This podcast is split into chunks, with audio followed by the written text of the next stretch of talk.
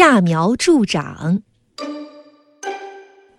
古时候有个人，他巴望自己田里的禾苗长得快些，天天到田边去看。可是，一天、两天、三天，禾苗好像一点儿也没有长高。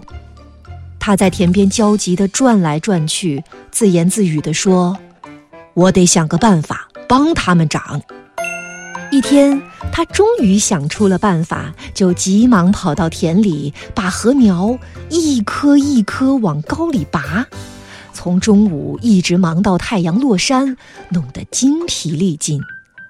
他回到家里，一边喘气一边说：“今天可把我累坏了，力气总算没白费，禾苗都长高了一大截。”他的儿子不明白是怎么回事。